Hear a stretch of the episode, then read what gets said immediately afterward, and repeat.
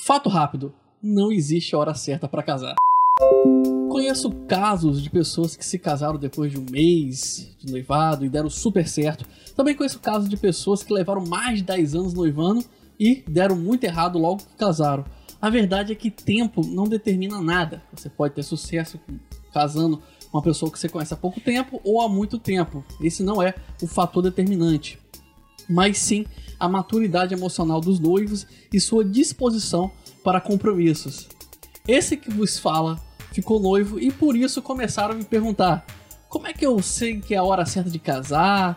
Enfim, para tentar responder um pouquinho dessas dúvidas, que eu sei que é um assunto muito complexo, eu, eu separei seis pontos que eu acho importante para o momento que você resolve, você toma a decisão de se casar.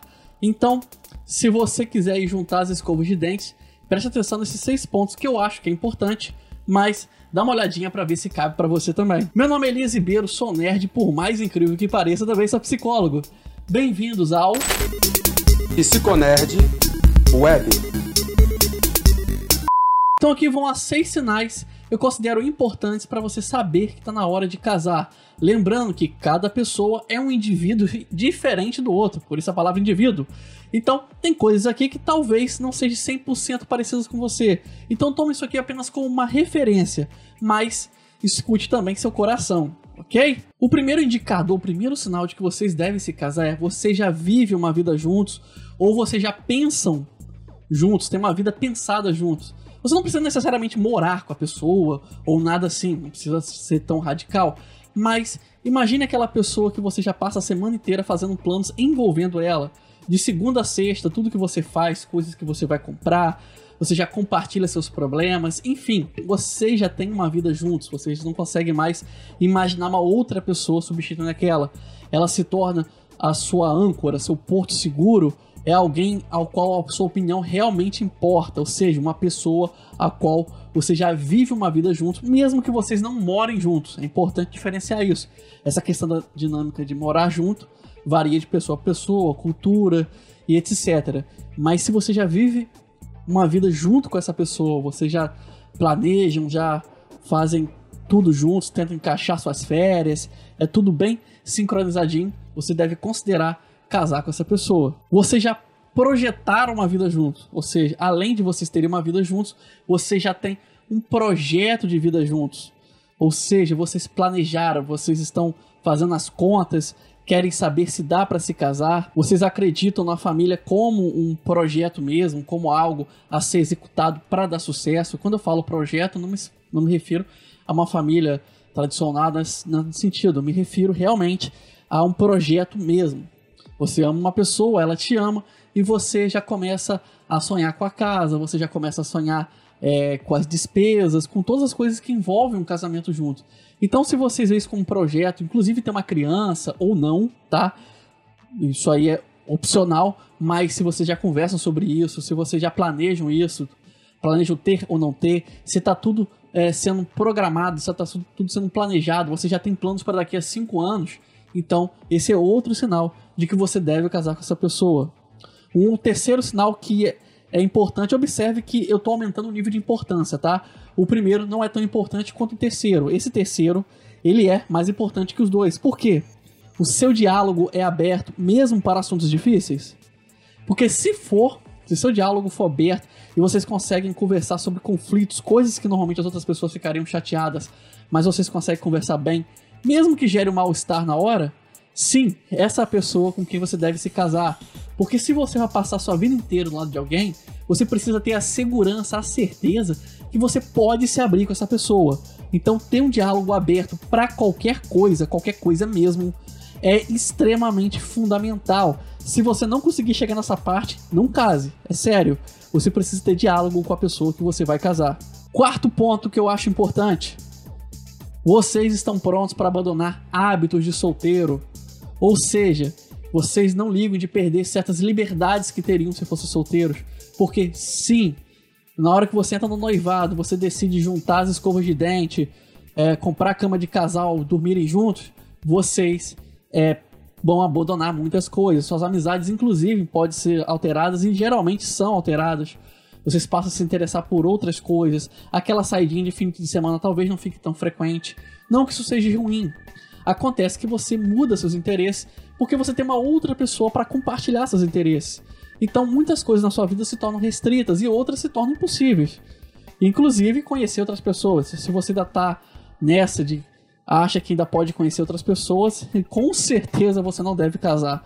Mas se você não liga de perder seus hábitos de solteiro, então você está realmente adiantando passos para poder ir para um casamento. Quinto passo, realmente importante, muita gente esquece, porque muita gente pensa muito no sentimento, muito na, é, na vibe boa que aquela pessoa te passa, mas se esquece de uma coisa muito importante, que inclusive pode acabar com o casamento se vocês não pensarem antes nisso. Ter um planejamento financeiro para o casamento. Se vocês financeiramente já estão se preparando para uma vida dois, com certeza vocês devem se casar. Por quê? Porque casamento envolve despesas, desde a parte burocrática. Sim, casar custa dinheiro, tá? Não é impagável e tem planos sociais aí para quem é, tá dentro de uma faixa de renda um pouco menos acessível. Mas sim, você tem despesas, a começar pela certidão de casamento, vocês vão ter que morar juntos, mesmo que um de vocês já tenha uma casa que possibilite nesse momento, primeiro momento, morar juntos, o que nem sempre é o caso, muitas vezes tem que adquirir uma casa um pouco maior, alugando ou comprando, vocês vão ter despesas pelo menos com os móveis, pelo menos com uma reunião com a família, vocês vão ter tudo de vocês vai ser dobrado, a conta de luz vai ser dobrada, tudo vai aumentar e vocês precisam pensar nisso. Vocês vão ter hábitos diferentes que, se somado, talvez implique um gasto maior. Vocês precisam conversar, precisam se planejar, inclusive ter reservas financeiras para o período de casamento. O amor é muito bom, mas o amor pode ser provado se você não estiver financeiramente preparado. Não estou dizendo que você tem que ser rico, não. Pessoas de todas as classes sociais podem se casar e devem se sentir desejo, mas devem se preparar porque realmente tem despesas e você precisa planejar financeiramente, inclusive saber se aquela pessoa que está com você é capaz de fazer esse planejamento. Porque se vocês não se entenderem financeiramente, vocês podem ter um conflito muito sério, porque nós vivemos numa sociedade onde isso é muito relevante. E isso pode realmente causar crises no casamento. E o sexto e último ponto que eu quero levantar aqui, que é um sinal, sim, muito claro que vocês devem se casar, é por amor. Seu casamento é por amor. Então, sim, esse é o ponto principal quando você vai casar. Tudo aquilo que eu falei eu considero importante. Mas o amor é o único item dessa lista aí que não é flexível. Você realmente quer casar com essa pessoa, você a ama, você já está há algum tempo com ela e você tem certeza disso, ou mesmo que não esteja tanto tempo, mas é, você tem sinais muito claros de que amor. Olha que amor é difícil detectar. Eu fiz uma palestra sobre isso, está no canal, depois dá uma olhada. Mas o amor é algo bem difícil de detectar. Mas se for por amor, você tem certeza que é por amor. E esse item está no topo da sua lista. Então sim, você deve se casar com essa pessoa. Mas não vai se iludindo, casamentos têm desafios.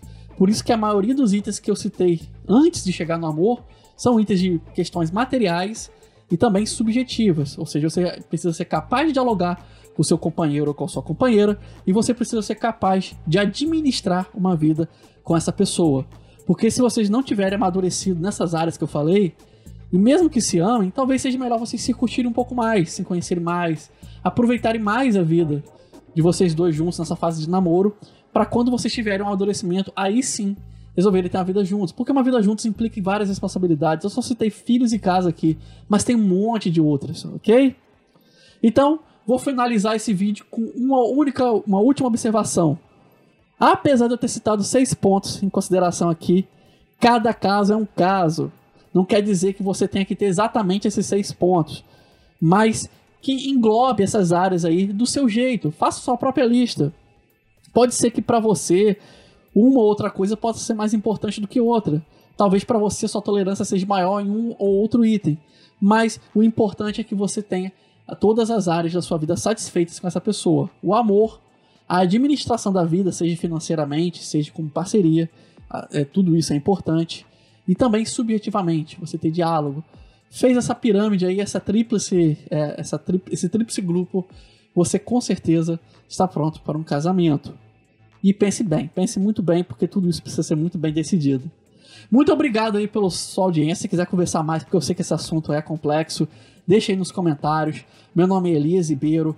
Me ajude a crescer um pouco mais nesse canal, a levar um pouco mais de psicologia para as pessoas, curtindo, compartilhando, se inscrevendo se ainda não fez isso. Muito obrigado de coração mesmo por sua companhia. Um grande abraço. Criado por Elias Ribeiro. Com trilha sonora de Kevin MacLeod. Curta nossa página no Facebook Psicólogo Elias, no Twitter Alceman. Narração Ralph Ibrahim.